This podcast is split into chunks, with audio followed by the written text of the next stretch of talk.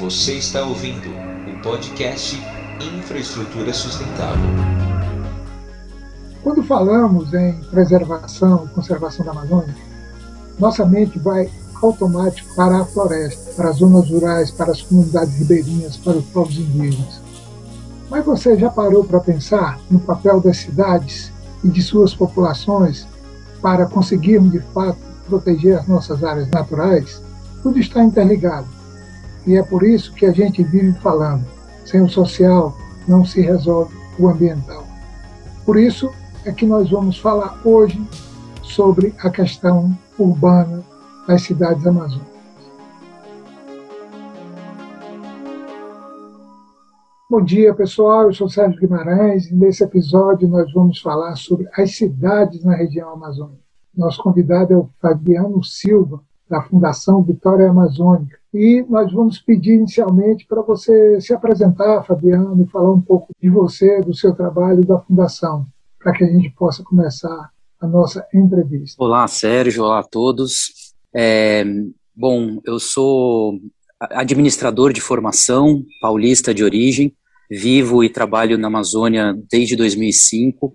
É, cheguei inicialmente como coordenador de programa da Fundação Vitória Amazônica, onde eu trabalhei por cinco anos liderando o programa de alternativas econômicas. É, saí para fazer um mestrado em relações internacionais na Universidade de Columbia, em Nova York, e retornei em 2013 como coordenador executivo daí da FVA, posição que eu, que eu mantenho até hoje. Uh, e nesses 30 anos de história de atuação da FVA na Bacia do Rio Negro e na região amazônica, é, nesses últimos cinco anos, principalmente, as cidades ganharam uma importância e um destaque é, dentro das nossas estratégias e dentro da nossa visão de intervenção é, para o desenvolvimento socioeconômico da região. Muito bom. Mas, nesse sentido é, que você está falando, que as cidades têm ganho espaço nessa agenda, quais são os principais problemas dessa cidade, de suas populações? Como que o desenvolvimento urbano ele está acontecendo e qual a ligação deles com a floresta, né, das cidades amazônicas com a floresta? É, o que a gente nota é que as cidades vêm ganhando um peso é, crescente, é, principalmente sobre a dinâmica que elas influenciam as suas áreas periurbanas, né? Então, com a estruturação, o crescimento, o fortalecimento econômico, é, com o fortalecimento até das estruturas de governança dos municípios amazônicos, é, essas cidades tendem a crescer, a se desenvolver, a demandar mais recursos naturais, a demandar maiores insumos das áreas rurais e absorver também uma população rural migrante para essas áreas urbanas, é, normalmente em busca de educação, de saúde e às vezes de emprego. Um, então, essa dinâmica, é, esse fluxo constante entre pessoas, serviços e produtos das zonas rurais um, e os serviços urbanos, né, providos por essa estrutura urbana, uh, sempre existiu na Amazônia, obviamente, mas nos últimos anos, talvez nas últimas duas décadas, é, essa estruturação dos, dos municípios amazônicos um, estimulou essas relações e, consequentemente, também acentuou problemas tradicionais de cidades, como questões de saneamento básico, de acesso à água, de mobilidade urbana, de moradia. É, então, com o crescimento dessas cidades e com o inchaço populacional uh, das, da, das comunidades urbanas na, uh, na, Amazônia, esses problemas também passam a ganhar uma outra importância uh, na região e na visão de sustentabilidade do território. E eu acho que um, um, uma segunda camada importante nessa discussão é a influência é, política, econômica, por demanda de recursos que esses polos urbanos imputam sobre as áreas rurais. É, e se a gente não pensar melhor a forma como essas cidades se desenvolvem, a gente não vai ter condições de pautar a relação desses centros urbanos com a floresta amazônica onde elas estão inseridas. Então a gente entende que é fundamental repensar o processo de planejamento urbano na Amazônia e de desenvolvimento urbano para que esses centros urbanos, em última instância, sejam promotores de, de economias, de serviços e de produtos é, efetivamente sustentáveis e alinhados com o perfil uh, do território amazônico. Então, e a gente vê, né, Fabiano, que cada vez mais é, o crescimento urbano. Hoje a Amazônia tem uma população urbana que é cerca de 80% da população amazônica, que é, que é a mesma, mesma quantidade do, do país. Né? Então a gente tem duas grandes metrópoles na Amazônia, né, que é Belém e Manaus, e tem outras cidades. Né? Essa, essa relação está é, tá, tá cada vez se ampliando mais. Né? E a demanda por serviços e por produtos né, por, é, é, cada vez mais crescente e, consequentemente, é, se aumenta a pressão sobre a floresta. Né? Mas a gente tem também a questão de da relação entre os grandes projetos na Amazônia e as cidades. A gente teve, por exemplo, o caso de Belo Monte, Altamira. Né? Altamira foi, durante a construção de Belo Monte, Altamira teve um crescimento mais do que exponencial, e não só um crescimento populacional, mas um crescimento de problemas. Né? Altamira passou a ser a cidade mais violenta do país por 100 mil habitantes. Né? Então, uma outra coisa que eu estou querendo perguntar qual a relação desses grandes projetos executados e previstos para a região é, com as cidades. Perfeito, Sérgio. A maioria dos grandes projetos de infraestrutura que a gente vê sendo implementados na Amazônia, eles acabam aterrizando é, próximos a centros urbanos já constituídos. É, é o caso, por exemplo, uh, de Belo Monte, ali na região de Altamira, é mesmo caso de Giral e Santo Antônio, ali na região de Porto Velho, é, se nós pensarmos as estradas, né, as famigeradas estradas na Amazônia, em última instância, elas conectam dois pontos urbanos, duas cidades. As, as estradas não ligam áreas rurais a áreas rurais, né? Elas conectam estruturas urbanas. O mesmo se dá com as linhas de transmissão é, das uh, hidrelétricas localizadas aqui na Amazônia. Então, uh, as cidades acabam sendo as receptoras é, desses grandes projetos, onde é, elas são utilizadas como portas de entrada para a implementação desses projetos, que deveriam, em tese, é, têm planos de mitigação de impactos sobre essas estruturas urbanas que recebem né, esses grandes projetos, mas como a gente pode ver em, recorrentemente, esses planos são muito mal implementados e mal desenvolvidos, e acabam gerando prejuízos é, enormes para as populações dessas cidades, seja pelo, uh, pela explosão do valor imobiliário e de serviços é, que acontece nessa cidade, né, pela entrada muito grande de profissionais de fora, uh, seja pela mudança do uso e ocupação do solo no entorno da cidade, pela pressão né, muito grande sobre os sistemas de saneamento, de saúde pública, é, então, hoje, Altamira herdou aí um passivo gigante desse processo de construção é, de Belo Monte, e, e, a gente vê aí com bastante ceticismo uh, um, um, saneamento completo desses problemas gerados. Uh, se a gente pensa, no, por exemplo, no caso de estradas, e agora a bola da vez aqui é o debate sobre a BR-319, que conectaria Manaus a Porto Velho, é, a essência dessa, discussão é uh, a quem que essa estrada, uh, esse projeto de infraestrutura atende e de que forma essa necessidade está sendo atendida. Então, ao passo que muitas vezes o argumento da estrada é para facilitar o acesso dos moradores ao longo da estrada, né, os produtores rurais que vivem ao longo da 319, em última instância, essa estrada está sendo aí para propiciar, para viabilizar para reduzir custos de uma série de atividades econômicas baseadas em Manaus e Porto Velho. Então, novamente, as cidades têm aí um papel protagonista é, na existência, na função e na operacionalidade desses grandes projetos de infraestrutura. Então, a reflexão que a gente faz é que esses projetos, uma vez que têm intervenções importantes na malha urbana da Amazônia, que eles são também responsáveis é, por, ao menos, estimular a reflexão sobre um novo processo de urbanização na Amazônia, que definitivamente não é o que vem sendo feito hoje.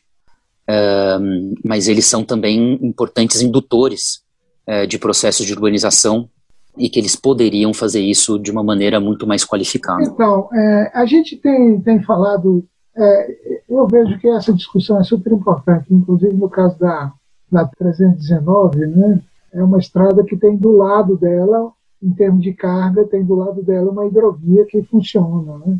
Então, assim, as projeções, os cenários, assim, é, não, não, não, mostram a necessidade de uma estrada, da, daquela estrada, da BR-319. Então, essas discussões elas devem ser assim cada vez mais profundas, né? Que interesses estão é, por trás de, de, desse discurso de atender as populações ao longo da estrada, que são atendidas, historicamente são atendidas pela própria hidrovia, né? que atende todos esses pontos. Né? Mas eu estou querendo trazer aqui uma outra, uma outra dimensão, que é o seguinte: a gente tem falado no GT Infraestrutura da, do que é infraestrutura para a Amazônia, né? porque esses projetos, esses megaprojetos, tipo Belo Monte, as grandes hidrelétricas e as próprias estradas, são infraestrutura na Amazônia, eles não são voltados para a população da Amazônia. Apesar de muitas vezes, como esse caso que a gente está falando aqui da 39, essas populações entrarem é, como beneficiários mas, na realidade, esses grandes projetos são projetos, principalmente os projetos de energia, como Belo Monte e as barragens do Madeira, né? são projetos na Amazônia, não estão preocupados com, com a população da Amazônia. Causam uma série de problemas que a gente tem visto aí cada dia, né? como Belo Monte, esses dias agora, a história de secar Volta Grande, etc. Mas, assim, a gente tem, tem pensado é, quais são as reais necessidades de infraestrutura, é uma pergunta que nós temos feito, para a população da Amazônia. Né? Porque uma das coisas que a gente tem verificado, e teve uma pesquisa agora no final é, do ano passado, em outubro do ano passado, é, fazendo essa pergunta, quais são as, as maiores necessidades de infraestrutura na região, e uma resposta, primeira resposta que veio, infraestrutura de saúde. Né? Infraestrutura de saúde, infraestrutura de educação, né? infraestrutura de, de, geração de empregos, que são é, infraestruturas urbanas. Né? Então, quero te ouvir a respeito disso, como é que as cidades podem responder a essa demanda de infraestrutura das, das comunidades amazônicas, que aí não são só as comunidades rurais. Né? É, eu gostaria até de trazer aí de volta um ponto que você colocou. É, eu acho que as cidades têm um papel fundamental que é o papel político, né?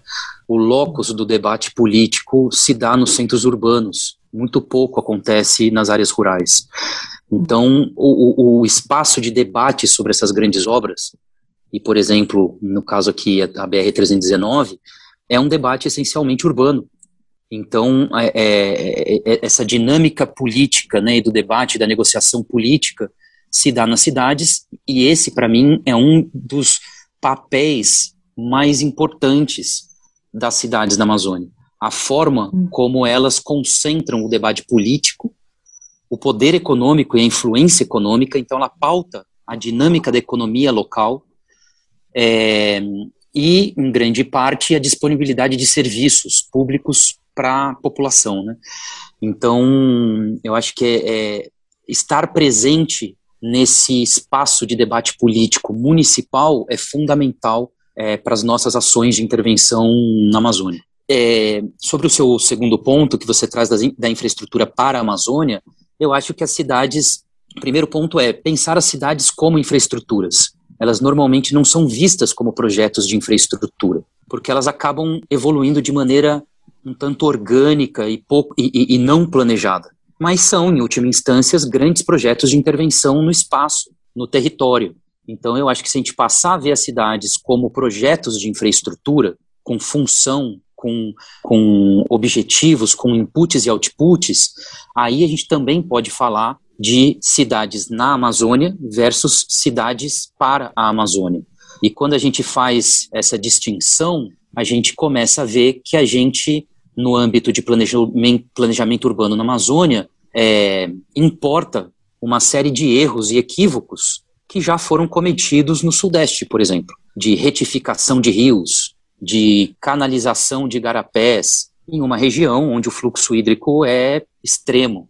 É, então, eu acho que a gente está agora começando a olhar para a necessidade de desenvolvimento urbano na Amazônia com um lampejo de reflexão de que cidades na Amazônia precisam ser pensadas de forma diferente. Então, é, tanto no seu na sua composição urbanística, de planejamento urbano propriamente dito, mas também na sua função territorial. Então, a Tatiana Chora, uma parceira nossa do Observatório da Região Metropolitana de Manaus, trabalha muito com essa questão das redes de cidades e das, dos fluxos de intercâmbios entre essas cidades amazônicas e os seus os espaços entre elas.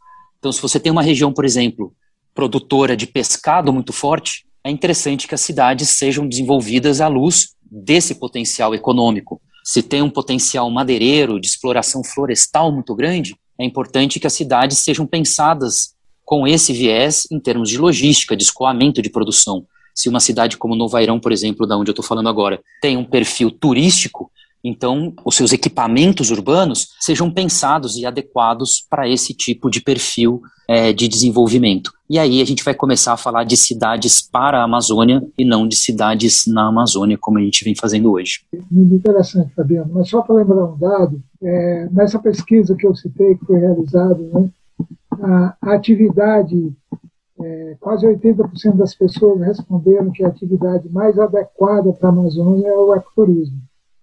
Então, acho que você deu o exemplo do Vairão aí, o potencial na região é muito grande e, e precisa ser bem é, utilizado. Mas olha aqui, nosso, nosso programa também, a gente sempre busca falar de bons exemplos de infraestrutura, né? que pode servir de inspiração para as pessoas entender o tipo de infraestrutura que queremos. Né? É, você tem aí alguma algum bom exemplo de, de alguma infraestrutura que foi é, colocada na cidade, em alguma dessas cidades aí, e que é considerado como um bom exemplo, que pode nos inspirar a reproduzir esse tipo de, de projeto? Olha, é, a FVA, junto com um grupo de parceiros, uh, buscando fomentar esse debate na região metropolitana de Manaus, uh, criamos né, o Observatório da Região Metropolitana, que agrega uma série de pesquisadores da Universidade Federal, da Estadual do Amazonas, ONGs, é, o INPE, uma série de, de organizações, um, onde a gente entendia que a principal contribuição que nós poderíamos trazer era organizar o debate sobre o processo de urbanização e de metropolização da região, inicialmente aqui de Manaus, e dos outros 12 municípios que compõem a região metropolitana. E a partir do observatório, a gente gerou uma série de estudos e, e informações que a gente devolve, obviamente, para o poder público para apoiar o processo de planejamento urbano dos 13 municípios aqui da região metropolitana. Então, de maneira mais concreta, que nós, FVA, estamos trabalhando no momento, é muito na, na, na questão de governança, de geração de conhecimento, de fluxo de informação e de mobilização do poder público, né, por meio de ações de advocacy e tudo isso. É, existem projetos, por exemplo, aqui em Manaus, uh, um projeto especificamente chamado Prosamin, que é um projeto de urbanização de garapés, que é um projeto tido como um projeto de referência, inclusive com apoio fortíssimo do Banco Mundial e por aí vai, uh, mas que particularmente na academia e, e, dentro do observatório recebe muitas críticas.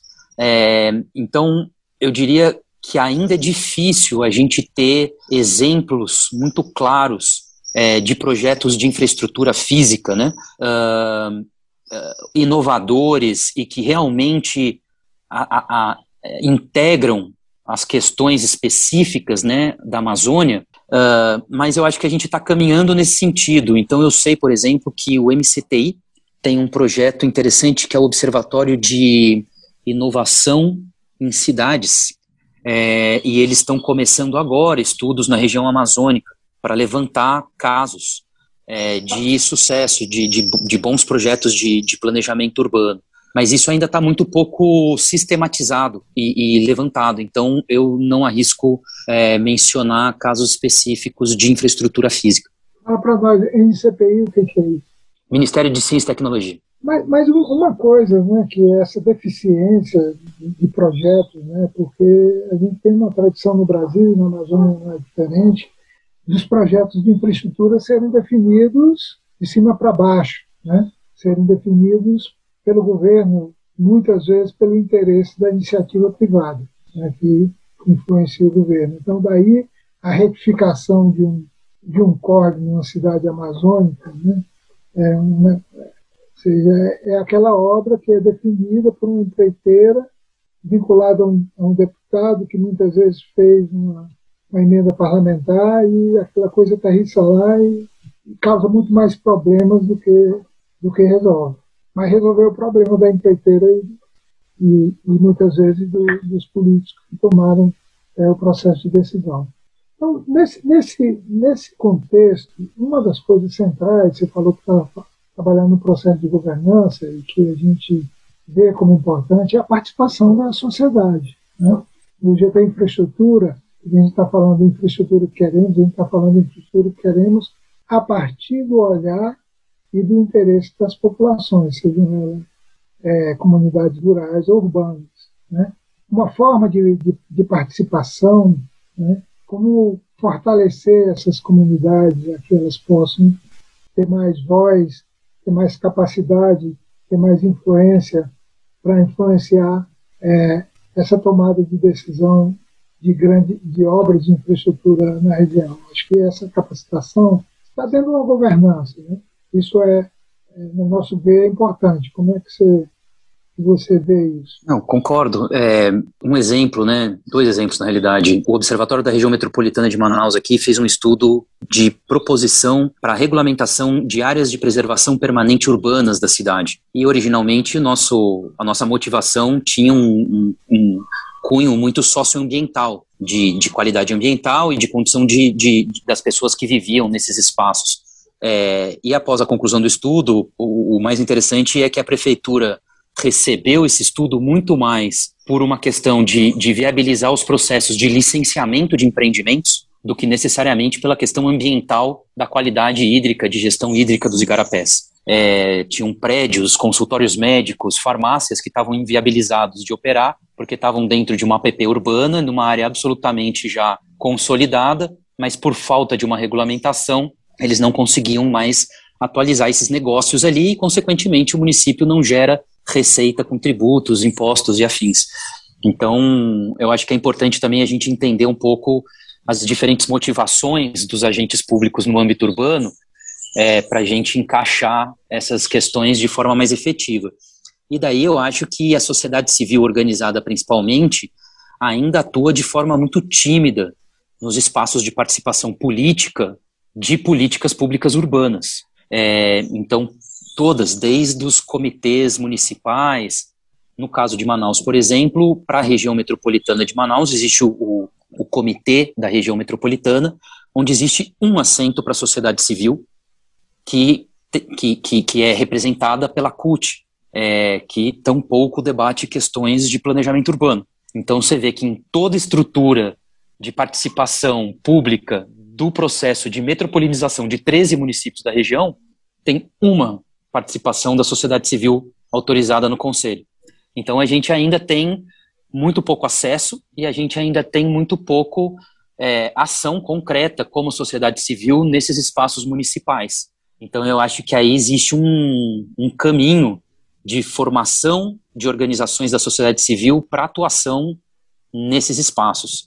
E aí a gente tem uma diversidade muito ampla de políticas públicas, porque no espaço urbano, para planejamento urbano, a gente vai lidar desde questões de saúde pública, de saneamento, de transporte, de geração de renda, de gênero, é, é muito diverso e, e daí eu acho que existe um espaço muito grande e muito pouco ocupado pela sociedade civil é, nas possibilidades aí de, de influência sobre essas políticas públicas tão importantes para a qualidade de vida de todos nós. Muito bom, Fabiano.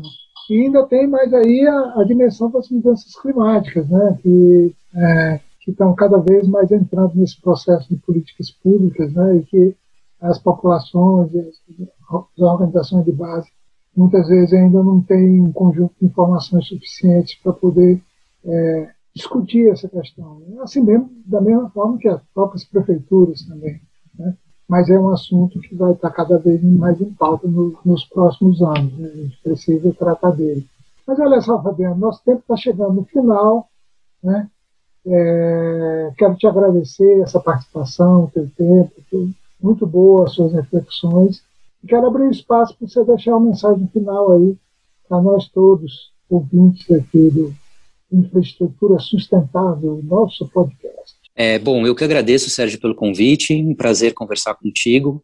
É, eu acho que, que a essência da conversa é a gente ter a mente aberta para pensar soluções uh, novas, diversas, sempre baseadas num, num, numa conversa e num conhecimento é, da base, do chão, da realidade amazônica mesmo, das pessoas que moram e vivem aqui, enfrentam os problemas daqui, é, e, e, sempre buscando soluções múltiplas, né?